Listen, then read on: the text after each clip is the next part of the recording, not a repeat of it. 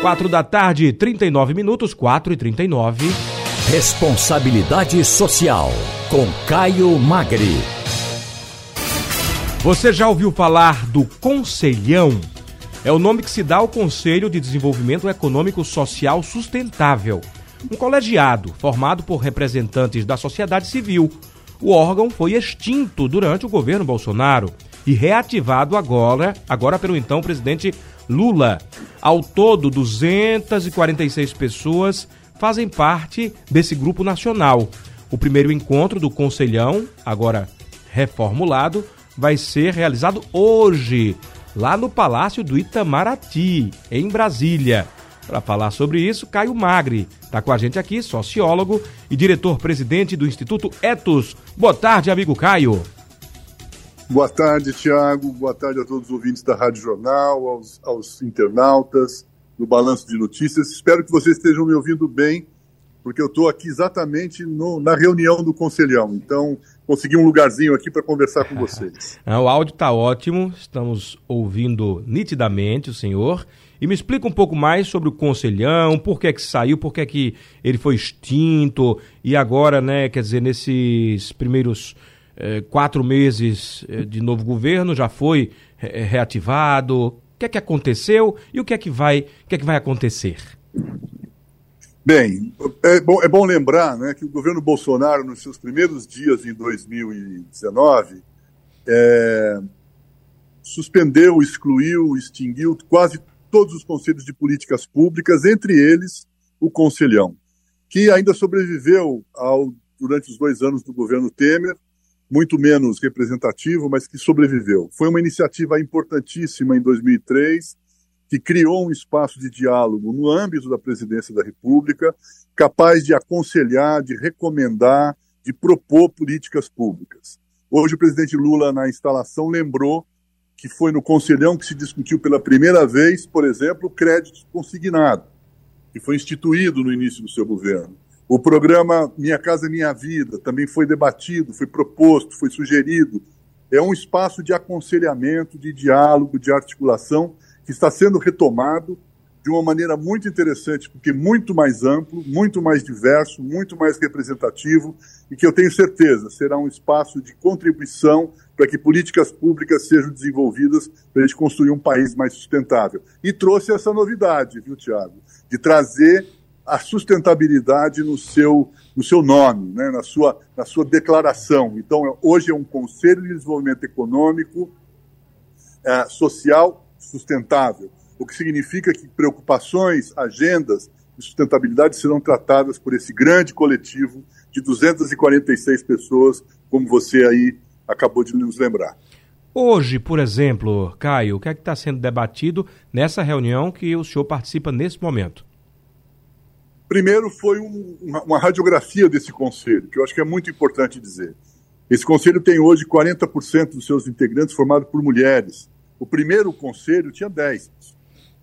Tem 30% de pessoas negras e indígenas, também tinha 10% no primeiro.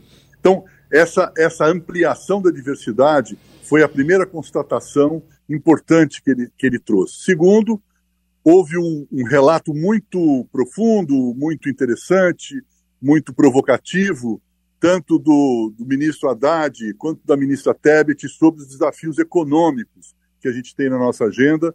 E isso é muito importante, ser ouvido e debatido por empresários, trabalhadores, organizações da sociedade civil, lideranças da área cultural, quer dizer, você tem uma diversidade muito grande aí. A outra questão que foi também apresentada é como é que nós vamos funcionar. Né? Acho que isso é importante também compartilhar. Nós teremos quatro câmaras técnicas permanentes. Isso já significa e indica uma agenda muito forte, presente e permanente. Nós vamos ter um, um, uma Câmara Técnica de combate às desigualdades. Eu só posso aí elogiar muito, porque essa é a pauta principal para o Brasil nesse momento. Uma Câmara Técnica de Meio Ambiente e Clima, outro desafio enorme, mas com grandes oportunidades para a gente avançar econômica e socialmente e uh, direito e democracia, especialmente no campo da, da, do fortalecimento das instituições democráticas, tão abaladas e tão sob risco nos últimos anos no Brasil, e uma Câmara Técnica de Assuntos Econômicos. Então, essas quatro câmaras técnicas estarão abertas aos conselheiros e conselheiras que possam optar por, por, por participar desses temas. Além disso, nós poderemos ter grupos de trabalho pontuais que terão começo, meio e fim para estabelecer propostas concretas para o governo. Esses grupos, esses grupos uh, de, trabalho certamente serão construídos a partir das demandas e propostas dos conselheiros e conselheiras. Hoje a gente ouviu algumas sugestões, por exemplo, a agenda do crédito, né, a pauta do crédito, como ampliar o crédito,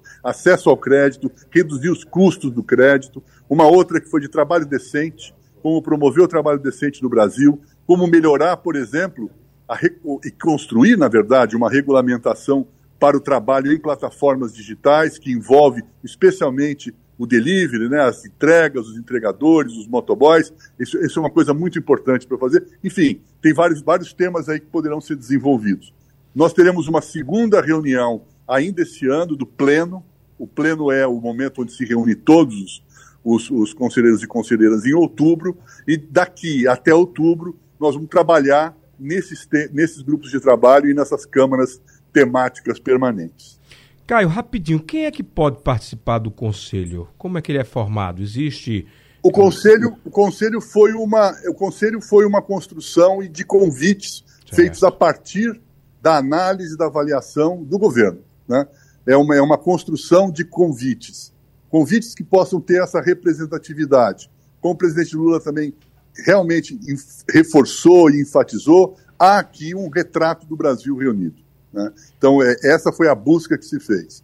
Não é um processo de indicação, um processo de eleição. Existem conselhos de políticas públicas onde as representações da sociedade civil são eleitas por seus pares. Aqui não. Aqui é um processo de decisão, escolha e convite. Um convite que pode ser aceito, pode não ser aceito, e ele tem um aspecto permanentemente consultivo. Ele não é deliberativo perfeitamente. O senhor falou que é um retrato do Brasil. Foi exatamente o que eu pensei quando o senhor estava descrevendo 40% de mulheres, 30% de população negra e povos indígenas.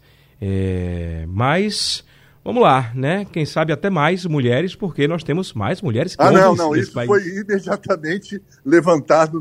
Nós podemos e devemos avançar. O mandato nosso, o meu mandato e dos outros 244 cinco conselheiros e conselheiras, é por dois anos. Certo. Eu tenho uma grande expectativa, viu, Tiago, que na próxima gestão do conselho, ou seja, no outro mandato do conselho, de fato as mulheres possam ser maioria Isso. e as pessoas negras e indígenas também maioria dentro do conselho, para dar de fato uma cara do Brasil cada vez mais, mais precisa e mais real.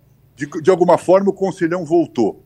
Voltou e voltou para poder ser um espaço de diálogo, de, inclusive de diferentes, né, Bruno? Se você trouxer para cá somente as pessoas que pensam a mesma coisa, claro. ele não vai, não vai conseguir fazer a contribuição necessária. É um espaço de diálogo, um espaço de tolerância, um espaço, um espaço de inclusão. Eu espero que ele dê certo. Esperamos, esperamos. Caio, muito obrigado mais uma vez pela presença. Seja sempre muito bem-vindo e aproveita o conselhão para buscar soluções para tantos problemas que enfrentamos. Até mais. Muito obrigado, Tiago. Um abraço. Até um mais. Abraço, um abraço tchau, grande. Caio Magri, sociólogo, diretor, presidente do Instituto Etos, conversou com a gente a respeito da reativação do Conselhão, que é o nome dado ao Conselho de Desenvolvimento Econômico Social Sustentável. Tinha sido extinto durante o governo Bolsonaro, agora está reativado e com diversidade. Diversidade. O que é a cara do Brasil?